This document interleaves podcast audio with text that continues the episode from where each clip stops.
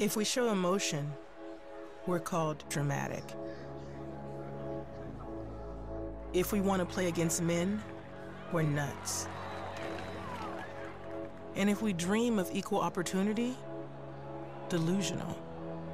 Hola, hola, bienvenidos a un nuevo capítulo de los podcasts de There's No Labels. Estoy hoy con ustedes muy emocionada y muy feliz porque llevaba ya muchísimo tiempo sin compartirles nada, sin compartir ningún capítulo, la verdad, porque el último capítulo fue sobre lo que es el social washing y la apropiación cultural relacionado con todo lo que pasó y con todo lo que ha venido pasando en Colombia desde el 28 de abril y no quise compartir más allá porque no quería parecer apática, por así decirlo, frente a la situación que estábamos atravesando, que todavía estamos atravesando. Sin embargo, pienso que hay que seguir compartiendo, hay que seguir difundiendo la voz, hay que seguir tratando temas de importancia como los que normalmente tratamos acá. Hoy estoy muy, muy feliz porque vamos a hacer un capítulo que me emociona muchísimo, que desde que planeé el podcast lo tenía en mente, y es sobre el feminismo en la moda. Y tengo una invitada súper especial que conocí gracias a, a TNL. TNL a mí siempre me deja personas maravillosas en el camino con quienes compartir y hoy no es la excepción. Nos encontramos con una insta amiga que es activista, que es feminista y que está súper involucrada en la labor de difundir la voz sobre sostenibilidad en la moda. No la voy a introducir más para que ella misma se presente. Su nombre es Juli Ana. Hola Sofi, ¿cómo estás? Y a todos los que están escuchando el podcast. Muchas gracias por esa introducción tan linda. Como tú dices, estos proyectos dejan gente maravillosa. Cuando uno menos se lo espera, conecta de unas formas súper especiales. Entonces, pues muchas gracias por invitarme, por tenerme acá. Como dice Sofía, mi, nombre es Juliana Pérez, soy abogada de la Universidad del Rosario, tengo 23 años, em, soy de Villavicencio, pero vivo en Bogotá ya hace seis años. Y, y, bueno, sí creo que cuando me pongo a pensar en una palabra con la que me identifique, creo que es mujer y, y también implícitamente ser mujer feminista. Yo creo que eso de ahí sale todo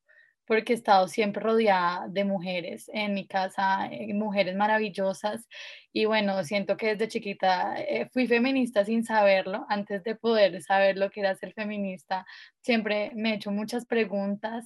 y, y bueno, cada día estoy aprendiendo en este camino maravilloso que es el feminismo y, y pues creo que se ve en todo y la moda no es la excepción. Entonces, pues gracias, Sofía, otra vez por invitarme y, el tema que tocaremos hoy será ese, el de feminismo y moda. Entonces, pues estoy súper emocionada por, por tener esta charla.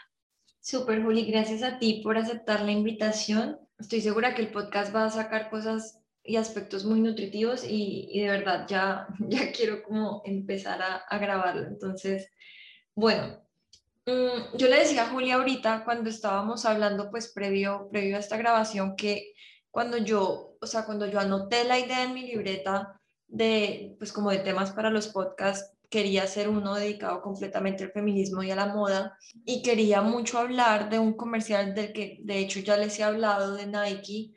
que salió hace aproximadamente dos años o tres años que dice, de igual forma les voy a poner ahorita un fragmento, pero dice más o menos, show them how crazy you are, haciendo referencia a las mujeres como muéstrales qué tan loca estás, entonces como qué tan fuerte eres, eh, qué tanto sabes luchar, qué tanto sabes pelear y cuando cuando este comercial salió, yo me acuerdo pues de ver mi Instagram lleno de historias con el comercial como, uff, Nike, lo mejor, lo máximo, show them how crazy you are, o sea, haciendo pues alusión al comercial y, y fue un boom, eh, publicitariamente hablando, mediáticamente hablando, ese comercial fue demasiado bueno en sí. Si ustedes ven el comercial, se les ponen los, los pelos de punta, incluso si lo escuchan también, porque tiene un mensaje contundente muy importante. Pero cada que yo lo repetía, no podía dejar de pensar en, escucha, Nike, que es una de las empresas que para ese entonces, aún incluso más, tenía, o sea, la mayoría de sus trabajadoras eran mujeres, a las que no les pagaban absolutamente nada, que las tenían en las peores condiciones del mundo. Y yo me acuerdo que yo les comenté a ellos en la publicación como, show them how crazy you are, como what about las mujeres que están trabajando en sus fábricas a las que no les pagan nada, que están en pésimas condiciones, que no tienen dónde vivir ni comer porque todo lo tienen que hacer en el sitio del trabajo, ellas también están locas y yo no sé, pero yo fui a buscar mi comentario y me imagino que se debió perder como en un mar de comentarios de muchísima gente también que les decía lo mismo y otra muchísima gente felicitándolos pero yo no podía parar de pensar en esto y, y eso me genera mucho conflicto porque yo veo que hay muchísimas marcas que tienen eh, camisas diciendo como feminista o girl power o una mujer es lo que ella quiera y desee ser y pues muy bacano estos mensajes, pero a ver, la camisa mía que dice ser feminista fue hecha por mujeres esclavizadas mal remuneradas, qué tan feminista es esa camisa y qué tan feminista me puedo sentir yo pues al usarla. Les voy a dejar acá un fragmento del comercial, de igual forma en la descripción les voy a dejar el video para que lo busquen. A woman competing in a changing her sport, landing a double cork 1080, or winning 23 Grand Slams, having a baby, and then coming back for more? Crazy, crazy, crazy, crazy, and crazy. So if they want to call you crazy, fine. Show them what crazy can do. Lo que les decía anteriormente, me genera como muchísima, muchísimo conflicto ver este tipo de cosas y ver que a veces nos ponemos prendas como que exaltan una labor, que, que exaltan un movimiento y no sabemos cómo qué hay detrás del mismo. Sí, creo que recuerdo ese comercial, creo que lo, lo, lo, compartieron en el grupo de mi familia, en el grupo de mis amigos, que fue súper viral eh, y claro, mucha gente aplaudiéndolo en su mayoría. Em, pero aquí como quiero hacer referencia a algo que se me venía a la mente y es un concepto que le vi a una escritora feminista que se llama Catalina Ruiz Navarro en un libro que tiene ella que se llama Las mujeres que luchan se encuentran donde habla de algo llamado la trampa del empoderamiento. Entonces, esto hace referencia a cómo el capitalismo y todas estas empresas han usado un movimiento social como lo es el feminismo para decirnos qué es ser una mujer empoderada. Entonces, una mujer empoderada es entonces una mujer que toma sus propias decisiones, una mujer que se viste de determinada forma, obviamente con los productos de ellos, em, que normalmente está dentro de los estándares heteropatriarcales justamente que estamos buscando derribar. Entonces es una mujer blanca, cisgénero, heterosexual, de clase alta, eh, pero es empoderada porque usa los tenis Nike y porque es CEO de una compañía y bueno, acá no quiero decir que hayan buenas o malas feministas, porque estoy muy en contra en este tema de, que es una buena feminista, pero sí creo que podemos caer en esta trampa de, de creer que, que, que, lo que nos está mostrando es, es un empoderamiento, cuando en verdad quienes están empoderando, pues los dueños de la marca. Mucho lo que tú dices que es cuando usamos una camisa de Sara o de una marca de fast fashion que dice feminist, y eso creemos que con esa camisa nos estamos empoderando porque nos han vendido justamente eso. Eh, y no sabemos que con esa camisa que se supone que nos empodera hay muchas mujeres esclavizadas. Entonces creo que un ejemplo muy grande que podríamos poner para este tema es tipo Ivanka Trump, que es una mujer que dentro de cualquier estándar de este feminismo que te digo, esta trampa, podría ser una mujer muy empoderada, porque es una mujer que se viste de determinada forma, eh, es una tesa, o sea, la mano derecha de un presidente de Estados Unidos, pero dentro de su agenda no está ayudar a que otras mujeres que no tienen los privilegios de ella se empoderen. Entonces, eso es lo que hacen estas marcas, eh, decirnos que seamos mujeres empoderadas, pero ¿quiénes? Sus consumidoras y quienes tenemos los medios para comprar su mercancía, pero claro que no empoderan a las personas que tienen trabajando en sus fábricas. Entonces, pues eso me parece como relevante, esto que se llama trampa del empoderamiento, que es hacernos creer que nos empoderamos a nosotras, pero creo que no es posible empoderarnos nosotras si estamos haciéndolo como sobre el, sufrimiento o la miseria de otras mujeres. Eso como por el lado que, que dices de, de esta, esta, forma de vendernos el, el feminismo. Y por otro lado, quería como compartir unos datos de un estudio que ah, encontré que se hizo en 2019 y reveló que solo el, 14% de las grandes firmas de moda están dirigidas por mujeres. Y es un estudio que se llama The Glass Survey, que se hizo en Londres. Y bueno, a pesar de que la mayoría de la industria de la moda es hecha para consumidoras mujeres y la mayoría de personas que, que están en esta industria como en situaciones de inferioridad como costureras, sí, modistas, etcétera, son mujeres. Eh, el estudio demuestra que los hombres tienen un 30% más de posibilidad de ascender a posiciones ejecutivas. Entonces, pues es muy interesante entender la dificultad que afrontan las mujeres en la moda, a pesar de ser una industria pensada para el género femenino. Entonces, como lo que, lo que tú dices, nos están diciendo be brave, pero be, crazy, eh, salte de los moldes, pero están siendo totalmente incoherentes porque dentro de sus políticas de empresa no están aplicando esto. Entonces, sí, creo como que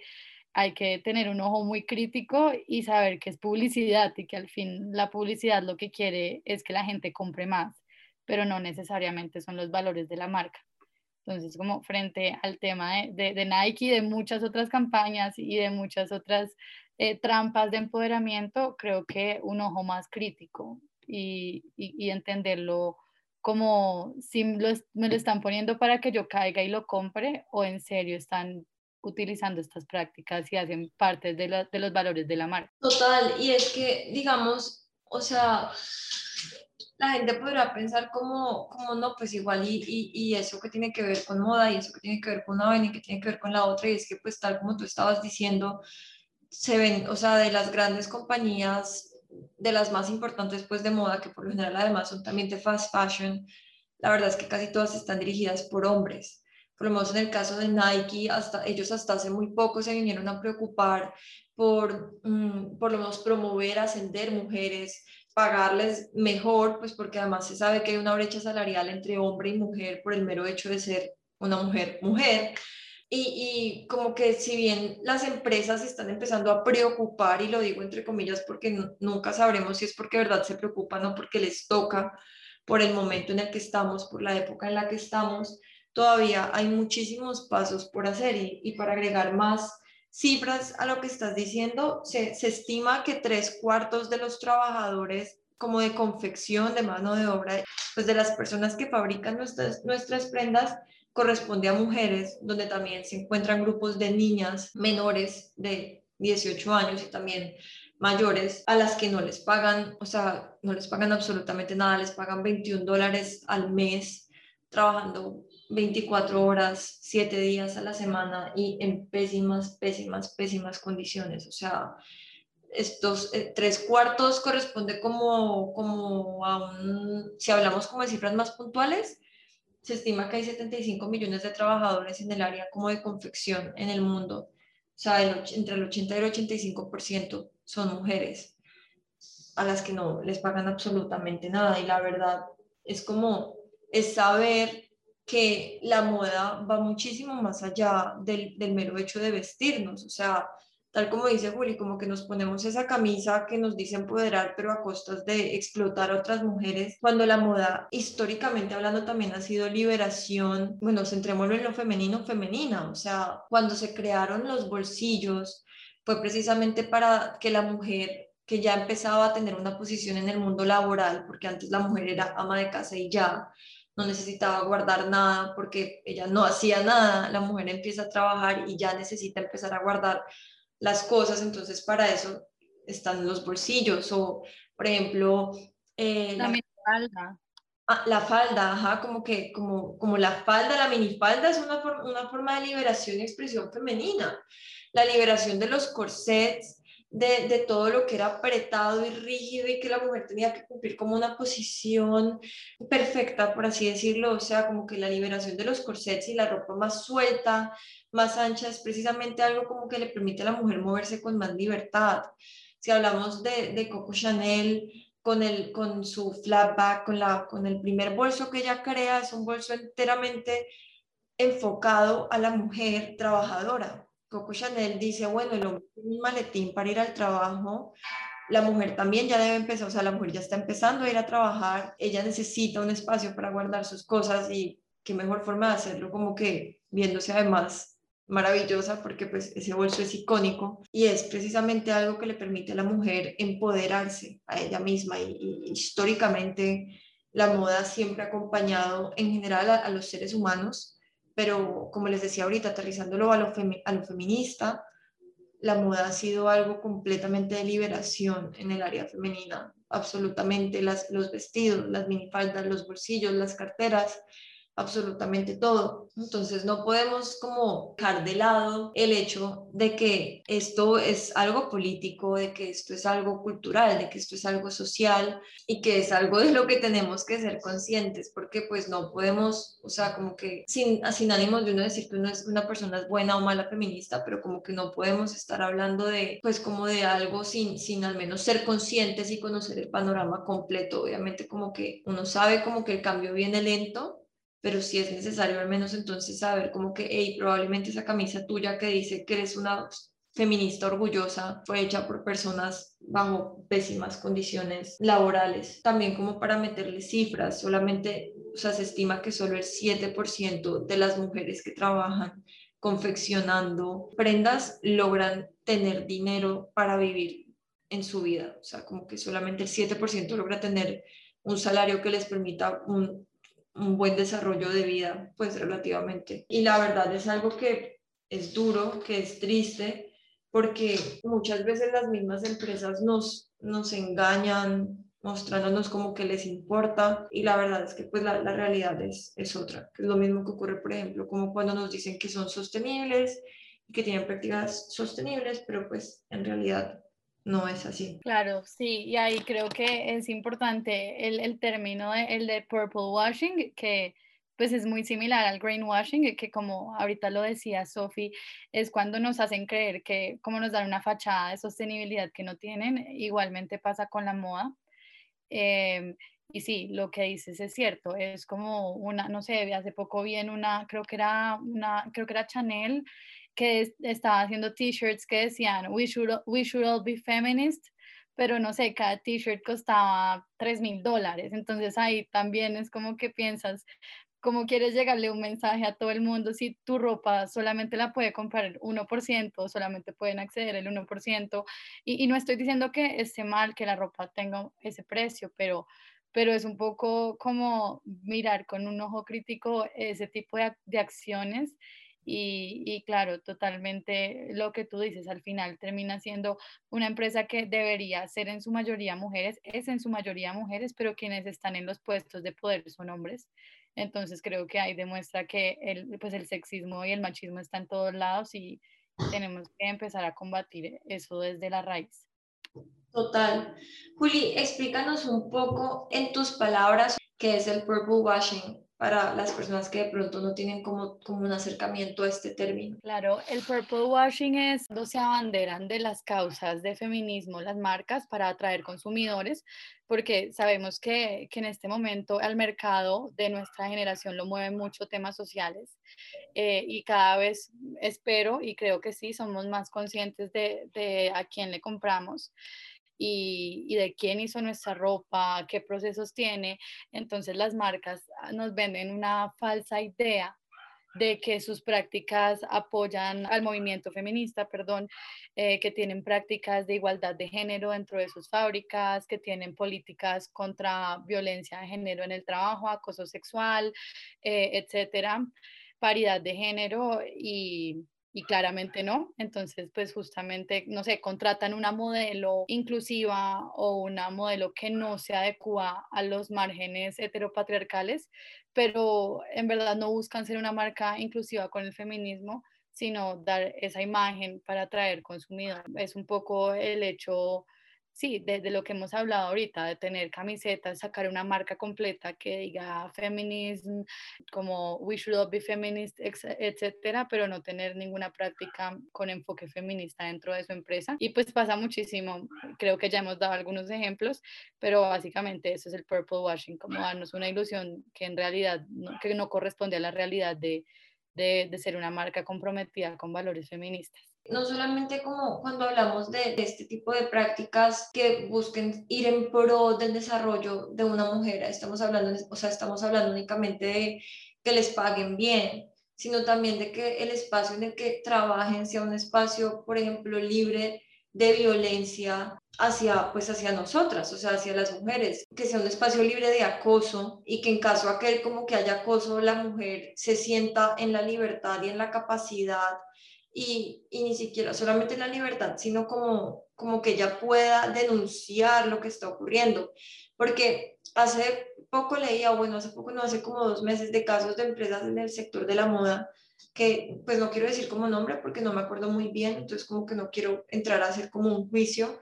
pero como de mujeres que trabajaban en una empresa reconocida, no en Colombia, sino como eh, en una empresa extranjera, y sufrían, o sea, como que habían casos de abuso y de acoso sexual y no tenían a quién informarle sobre esto que ocurría porque las personas que estaban en posiciones más altas eran hombres que pues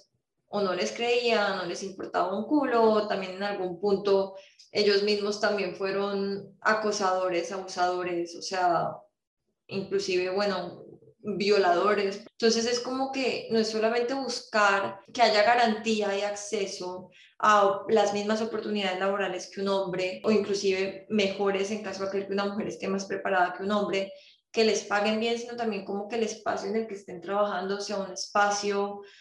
donde una se pueda desarrollar pues en completa libertad y, lamentablemente en la industria de la moda esto es algo que casi no ocurre. De verdad que yo siempre soy como tan empática cuando hablo de este tema y súper repetitiva porque en serio nosotros no nos alcanzamos a imaginar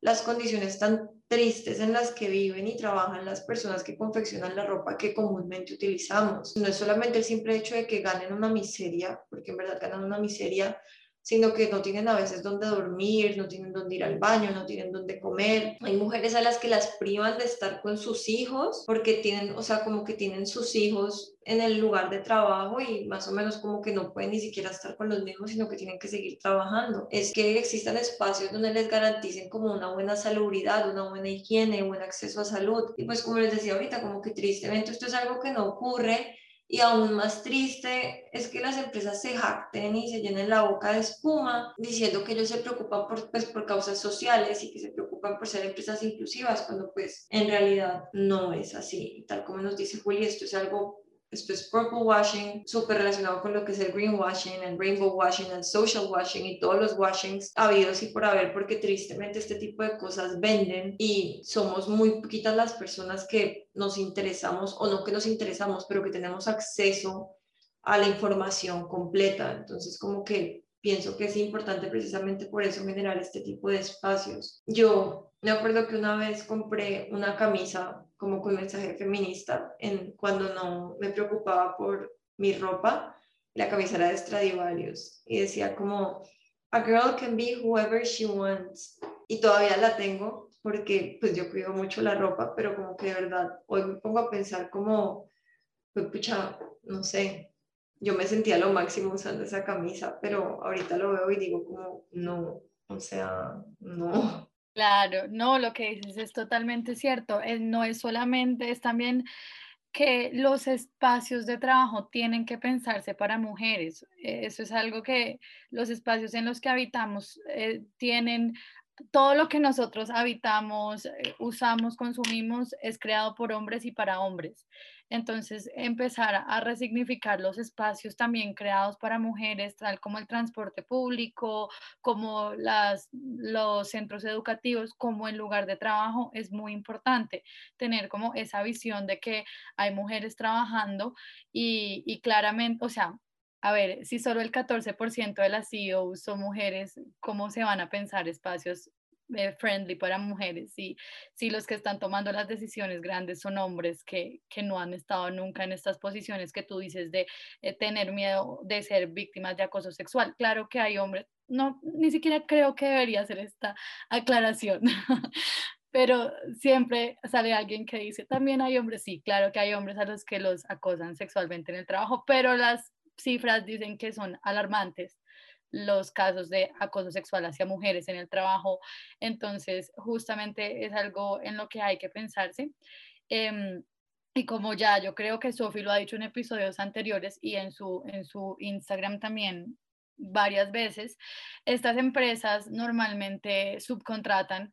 y, tienen un modelo donde terminan subcontratando y subcontratando, así que para no hacerse responsables de los daños que hacen. Entonces, todas las marcas que vemos de fast fashion, eh, en verdad, sus ropas es hecha en Bangladesh, Vietnam, India, Hong Kong, etcétera, Indonesia, Camboya, países eh, que después de una apertura económica, pues empezaron a, hacer un modelo de fast fashion y donde no hay mucha regulación laboral tampoco. Entonces, eh, en estos lugares creo que es donde, donde más se presentan estos abusos, hablando de países que aún están muy, digamos, muy, muy jóvenes en temas laborales, entonces no tienen estructuras laborales fuertes, leyes eh, laborales fuertes. Hay países de estos donde a las mujeres ni siquiera se les deja eh, hacer sindicatos, ni siquiera se les deja como unirse a hablar por sus derechos porque simplemente la ley de ese país no, no lo permite. Entonces, pues estamos hablando de, de, lugares donde creo que ahorita dijiste tres cuartos de, de las personas que trabajan son mujeres, pues es muy significativo y claramente que las problemáticas que viven las mujeres son diferentes a las de los hombres, más en países como estos, en donde pues hay altos índices de violencia de género, de violencia sexual, de violencia hacia la mujer. Y, mm, y claro que no se visibiliza porque como pues dijimos ahorita, yo creo que en Estados Unidos ni siquiera, o sea, Nike, Estados Unidos ni siquiera sabe, ni siquiera le importa lo que está pasando con sus trabajadoras en Bangladesh. Entonces, claro que no, no lo van a mostrar. En estos días también leía a el CEO de HM, o bueno, una persona de HM, no me acuerdo qué cargo tenía, hablando que eran una empresa inclusiva con la paridad de género, etcétera. Pero es que ese es el problema, que al final terminan subcontratando tanto que digamos que la responsabilidad no recae sobre la empresa, no recae sobre HM, recae sobre una empresa subcontratada de textiles en Bangladesh pero entonces, ¿cómo le van a hacer la trazabilidad? No les importa tampoco. ¿Cómo van a saber que hay mujeres que están siendo abusadas? No lo van a saber tampoco. Em, y pues también como poniendo esto de seguridad de las mujeres en el trabajo, hay que tener en cuenta que muchas mujeres que trabajan ahí son madres eh, porque el acceso a anticonceptivos y aborto pues en estos países es nulo. Entonces son madres, tienen obligaciones en su casa, tienen hijos em, y, y, pues es como una carga excesiva y es violencia de género totalmente. O sea, hay muchos, hay muchos reportes. Yo leí un reporte que se llama Global Labor Justice sobre violencia de género en los talleres de confección en países de Asia eh, por si a alguien le interesa como ahondar en este tema, y habían como narraciones demasiado tristes de, de que las mujeres jóvenes eran humilladas por sus eh, jefes superiores sexualmente y las mujeres ya mayores de edad eran también humilladas, pero por su edad, como porque tenemos también esta concepción de que una mujer vieja ya no sirve para nada. Entonces, mm, pues hay que tener muy en cuenta que sí hay y la trazabilidad es difícil y, y pues que tenemos que empezar a pensar en los, en los puestos de trabajo como puestos que habitan mujeres y, que deben tener un, trato diferente. Em, creo que como en frente a, la seguridad de las mujeres en el trabajo pensaría eso y, y, bueno, acá en Colombia pasa lo mismo, pero ponemos en colación eh, estos temas de, de las grandes cadenas, pero en Colombia pasa exactamente igual digamos, para hablar, ahorita que estabas mencionando como lo del CEO, le toma cuatro días ganar el dinero que gana una mujer trabajando toda su vida. ¿Cómo les va a importar a ellos lo que pasa en donde ellos fabrican sus ropas? Igual ellos ganan riquezas, o sea, como obviamente no les va a importar. Y en el caso de Colombia, como para no, o sea, como que no vamos a generalizar, pero acá también hay casos de muchas empresas eh, y casas de moda donde explotan a las mujeres que están trabajando, o sea, como que ponle que hay, que cumplir un horario laboral de ocho horas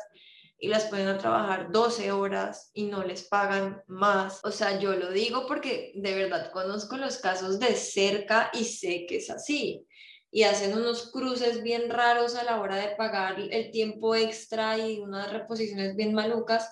como que de verdad esto pasa y a veces poder darnos cuenta como de qué tipo de empresas hacen esto es difícil, más si lo aterrizamos a Colombia es difícil, porque yo pienso que ya para nadie es secreto que lo que es H&M, lo que es Zara, lo que es Forever 21, como que son los ejemplos más, como más cercanos, por así decirlo, explotan a sus trabajadores y, tienen a las mujeres en, pésimas condiciones,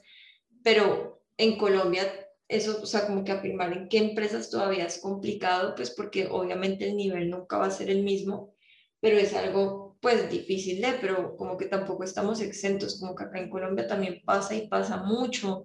y pasa mucho que los trabajadores denuncian como lo que está ocurriendo, pero como no están en la misma posición como de privilegio que los dueños o diseñadores de las marcas, pues como que pasa lo que no debería pasar y es que se les ignora. Yo quería también preguntarte, Juli, ¿cómo empezaste tú a involucrarte en todo lo que tiene que ver con, con feminismo y con moda? Porque creo que cuando nos conocimos yo tenía como muy clara esa idea tuya y te habías involucrado en lo que tenía que ver con sostenibilidad también como por el tema feminista, pero me gustaría mucho como que contaras cómo fue esa aproximación tuya. Yo como les dije al principio, siempre antes de, que conociera la palabra feminista, siempre fui muy curiosa y y estudié en colegio mixto siempre. Digamos que mis papás nunca fueron, somos dos niñas en la casa, dos mujeres en la casa, eh, pero nos dieron mucha libertad frente a,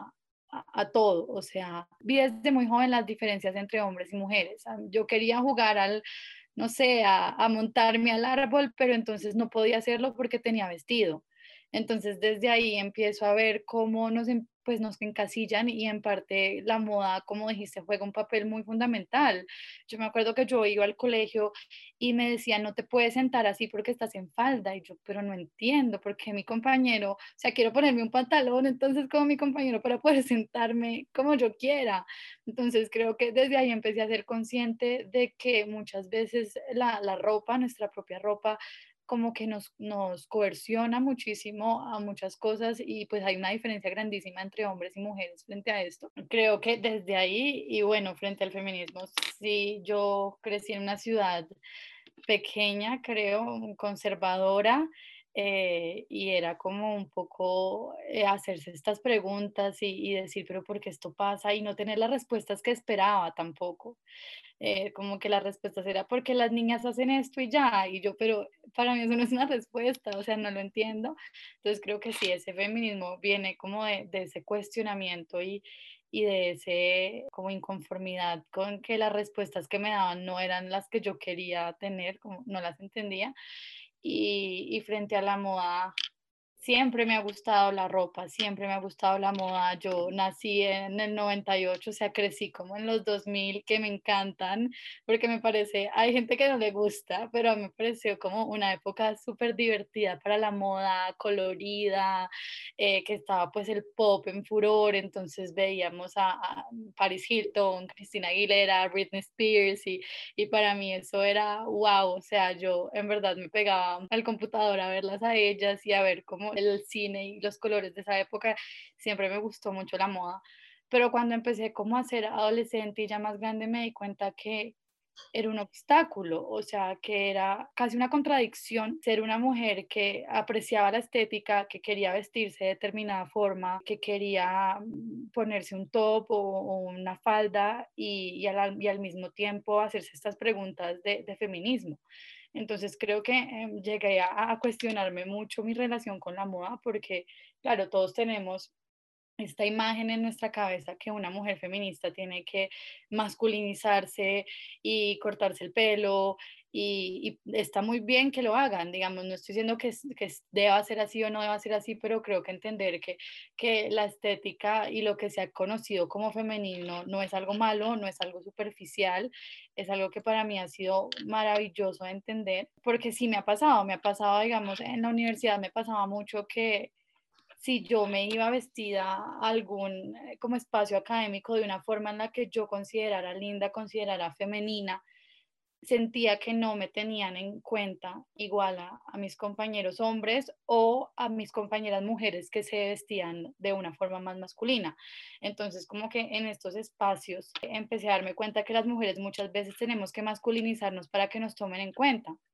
Por ejemplo, si vas, no sé, a la NASA o ves en lugares de derecho o de ingenierías o de cosas así, normalmente las mujeres se, se tienen que vestir muy similar a sus compañeros hombres y esto es para que las tomen en serio. Entonces yo decía, no, no lo puedo creer, o sea, no me cabe en la cabeza que, que asocien lo femenino como, bueno, aquí quiero hacer una aclaración y es, me voy a referir a lo femenino como lo que históricamente se ha percibido como femenino, porque pues sé que es muy eh, problemático hablar de qué es femenino y qué no es, pero digo lo que usualmente se ha visto como femenino, como los tacones, los vestidos, etcétera. Entonces me empecé a dar cuenta de eso, de cómo la moda formaba un papel muy importante y cómo la moda podía hacer que a las mujeres no nos tomaran tan en serio. Y bueno, entonces ahí empieza todo este cuestionamiento y como lo dijiste tú muy bien al principio, es redefinir lo que es la moda para las mujeres cuando empiezo obviamente a leer mucho más y a enterarme mucho más de toda la importancia que ha tenido la moda y de cómo ha sido usada como una forma de liberación femenina, es que empiezo a decir que, oye, puedo usar esto a favor mío y no en contra mío como siempre me han enseñado que tiene que ser. Entonces, hablábamos ahorita de la minifalda. La minifalda fue, se creó en los 60 con una revolución sexual y feminista para las mujeres. Se creó al mismo tiempo que la píldora anticonceptiva que le enseñó a las mujeres que podían decidir sobre sus cuerpos. Entonces, todo esto como que empiezo a entenderlo y para mí es muy valioso. Y por otro lado, como dijimos, pues eh, la moda es una empresa que en su mayoría está hecha por mujeres, costureras, mujeres modistas, mujeres modelos, que está dirigida a mujeres, pero que está creada y pensada desde la visión masculina. Entonces hay un término que se llama the male gaze, se traduce a la mirada masculina, que lo que hace referencia es que la moda está pensada como los hombres nos ven a nosotras mismas. Entonces creo que redefinir eso y decir no voy a vestirme o no voy a actuar de acuerdo a lo como un hombre quiere que me vea, sino a cómo yo me siento que me está, pues que quiero comunicar, me parece muy importante y también dejar de superficializar la moda, que es algo que a mí me parece importantísimo. Como es un oficio que está dirigido a mujeres, los oficios que son para mujeres normalmente se ven como superficiales. Entonces es como que, hay estas locas hablando de moda o estas locas haciendo shopping o, o sí como algo que es hueco y, y no, es cómo nos vestimos, es cómo nos comunicamos, la moda es un acto político, entonces creo que bueno, hay demasiado para pensar sobre la moda y, sobre que, cómo, cómo nos relacionamos con la moda siendo mujeres. Y bueno, frente a eso me parece que, que no sé, podríamos hablar de esto muchísimo tiempo, eh, pero básicamente es entenderse como mujer y entenderse como una mujer que se viste y, que quiere comunicar un mensaje y que se apropia del discurso para, para ver lo poderoso que es la moda. Porque normalmente lo que decía ahorita, si, si yo quiero verme, bueno, en muchos ámbitos, si yo me quiero ver profesional, me tengo que poner unos pantalones y un blazer y el pelo cogido y para que me tomen como cualidades masculinas como fuerte, inteligente, perseverante, si me pongo un vestido seguramente me van a ver como maternal o, tierna y pues creo que, que, por eso es importante hablar de moda, por eso eh, la moda pues es feminista y por eso la moda puede enviar mensajes políticos. Entonces pues creo que ese ha sido como para mí lo que ha sido maravilloso de juntar la moda y el feminismo. Me encanta, Juli, me encanta. Eso me hace pensar mucho, no sé si te has visto Sex and the City, la serie, me hace pensar muchísimo en Miranda, en, el personaje, pues en ella que es abogada. A Miranda nunca se le ve con vestido, ni, ni tampoco en sí se le ve a ella con el pelo largo. Con esto no estoy diciendo que el pelo corto no sea de mujer, como que igual las podemos usar el pelo como se nos venga en gana, pero siento como que la figura que Miranda tomaba era una figura como que intentaba irse más hacia lo masculino como para demostrar su propio éxito. Y si nos damos cuenta, Miranda, bueno, cuando ya se casa y forma su familia y todo, Miranda es la que sostiene el hogar, Miranda es más o menos como la que lleva las riendas en la cama, Miranda es la que lleva las riendas en la vida de absolutamente todo. Y es precisamente como una aproximación a esto que tú estás diciendo, que si lo más probable es que si ella se lo hubiera visto vestida de otra forma, digamos vestida como Carrie, el cuento hubiera sido otro y, probablemente no se lo hubiera tomado a ella tan en serio como se la tomaron en su firma de abogados. Porque de hecho yo siento que a Carrie la miraban con otros ojos que a Miranda. Siento que incluso es algo hasta que uno puede percibir y caer como en esa juicio de valor, como que, como que no sé, yo veo a Miranda y yo digo como, wow, o sea, yo las veo a todas ellas y digo como, wow, pero siento como que Miranda impone mucho por la forma en la que ella se expresa, por la forma en la que ella se maquilla, por la forma en la que ella se viste, por la forma en la que ella se peina. Y es algo que está salido, por así decirlo, de como de los cánones y los estándares impuestos. Y digamos, pues esa es una serie antigua, como de los 2000, 2005, hay mucho más. Entonces, como que pienso que, tal como tú dices, esto es algo enteramente de llevar un mensaje y es de verdad de saber que lo que uno viste y, y como uno se viste, pues dice muchísimo de uno. Digamos, ahorita que hablabas del male gaze, me acordé muchísimo de una vez que iba en el carro con mi mamá y con mi tío que nos estaba dejando en, en la casa y a mí siempre me ha gustado arreglarme bonito, o sea, como que yo he pasado por muchísimos puntos de estilo en mi vida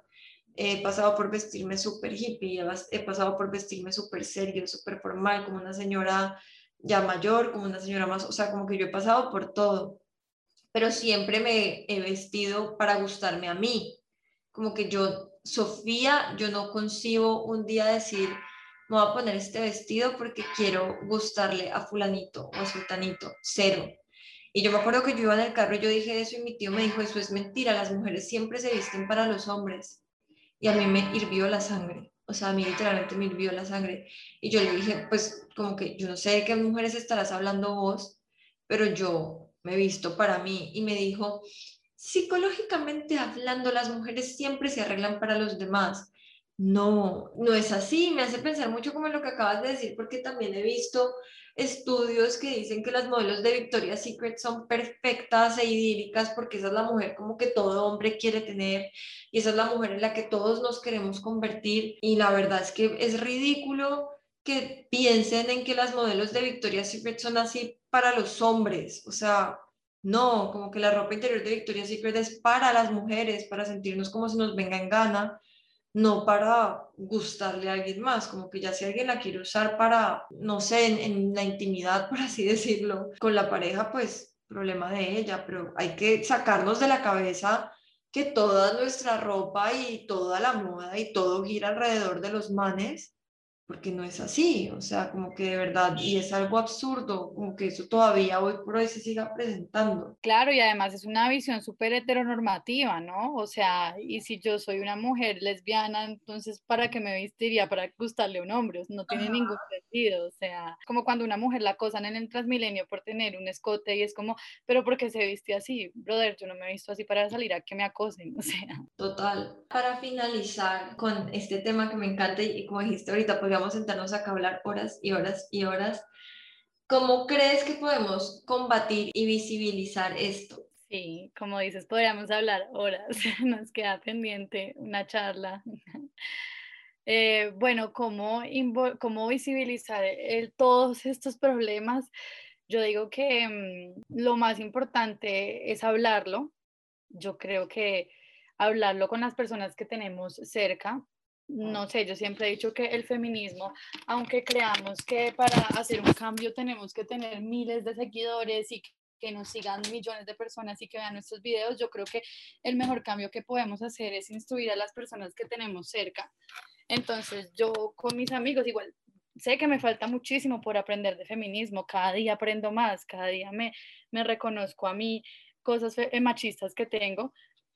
pero creo que es como point out siempre que alguien haga un comentario machista o un chiste machista o algo que consideras machista. Yo a mis amigos cuando hacen un chiste machista les digo, no, no me parece chistoso, eso fue machista. Entonces creo como hablarlo es lo más importante. Em, también creo que involucrarnos y dejar atrás estos prejuicios que te he dicho que históricamente hemos tenido y es que los temas eh, de mujeres o que han sido normalmente tratados por mujeres son menos importantes o son superficiales porque pues la representación importa y como dijimos todo lo que usamos es político y tiene un mensaje grandísimo entonces sacar eso del de como del imaginario que son unas mujeres de shopping y nada más. Otra cosa que había pensado es eh, justamente como hablabas ahorita, dejar de pensar que las mujeres tienen que masculinizarse para ser válidas en ámbitos laborales o en ámbitos que han sido normalmente ocupados por hombres. Eh, yo creo que eso la verdad responde a ver a, a lo femenino como algo inferior y es algo que todos tenemos en nuestra mente. Yo también miraba a Miranda y decía, wow, es una girl boss total y, no estoy diciendo que las mujeres que son así no lo sean, pero, pero yo podría no ser así. Y es más, no soy así y, y, quiero ser exitosa. Digamos, mi película favorita es la de El Woods, eh, Legal Blonde amo esa película porque pues yo creo que mucha gente se la ha visto, es una mujer súper rosada, súper pink que termina siendo la mejor de su clase, entonces dejar como los perjuicios y dejar de, de pensar que solamente las mujeres que, que se parecen a, a, lo masculino son las, las mujeres que son válidas. Em, algo muy importante y es seguir a mujeres que hablen de moda y feminismo escucharlas y leerlas. En Colombia tenemos mujeres en verdad brillantes que están hablando de estos temas. Tenemos a Vanessa Rosales, a Laura Beltrán Rubio, a Lux Lancheros y, bueno, hay una lista grande que, de mujeres que hablan de feminismo y moda y, y consumir el contenido de estas mujeres me parece muy importante. Y como lo hablamos anteriormente, preguntarme quién hizo mi ropa, preguntarme si la marca en la que estoy comprando sí tiene valores que apoyen el movimiento feminista, que apoyen la paridad de género o solamente quieren vendernos recordar que el feminismo debe ser interseccional, entonces no solo preocuparnos por las mujeres, pues lo que les dije, la mujer empoderada, Ivanka Trump, sino por ser mujeres que empoderan a otras mujeres, como mujeres campesinas, afro, mujeres de la tercera edad, cabeza de familia, etcétera, y apoyar las iniciativas que sí lo hacen.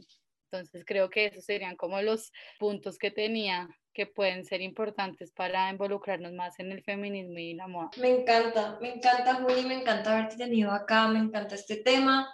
Siento que de verdad abarcamos mucho para el poco tiempo, por así decirlo, que teníamos y me parecía, o sea, yo hace rato quería hacer esto y me parece como vital que exista este podcast dentro de los podcasts pues como de There's No Labels porque de verdad Juli es muy crack en cuanto va a ser activista o sea como que a Juli la admiro muchísimo. Ella siempre me ha dicho a mí como de verdad lo que decía ahorita como que no importa el número de seguidores como que yo hago algo y de verdad Juli hace algo o sea como que Juli en sus redes no solamente comparte fotos de ella, sino que Juli también comparte full información y, y, es muy valioso encontrarse con personas así, encontrarse con figuras así, sobre todo en nuestro país, donde todavía hay mucho por hacer para aprender a ser consumidores más conscientes. Entonces, de verdad, Juli, muchas gracias por haber aceptado esta invitación, por, por estar acá y por toda la información tan útil que nos diste, que de verdad me voy súper, súper aprendida y súper contenta. No, muchas gracias a ti, Sofi. Muchísimas gracias. Em, estuvo maravilloso. Siento que hablamos de muchísimo, pero igual nos queda mucho de qué hablar. Muchas gracias a ti por invitarme. Muchas gracias por todo lo que estás haciendo. Gracias por utilizar tu plataforma para visibilizar todos estos temas importantísimos, también te admiro muchísimo y bueno, espero que nos conozcamos en persona pronto. Claro que sí, claro que sí. Muchas gracias Juli y muchas gracias a ustedes por escuchar todo el capítulo. Espero que les haya gustado y nos vemos la próxima semana con un capítulo que también sé que les va a encantar porque les voy a presentar una fundación demasiado linda. Entonces nos vemos y muchas gracias por estar acá. Chao. So if they want to call you crazy, fine. Show them what crazy can do.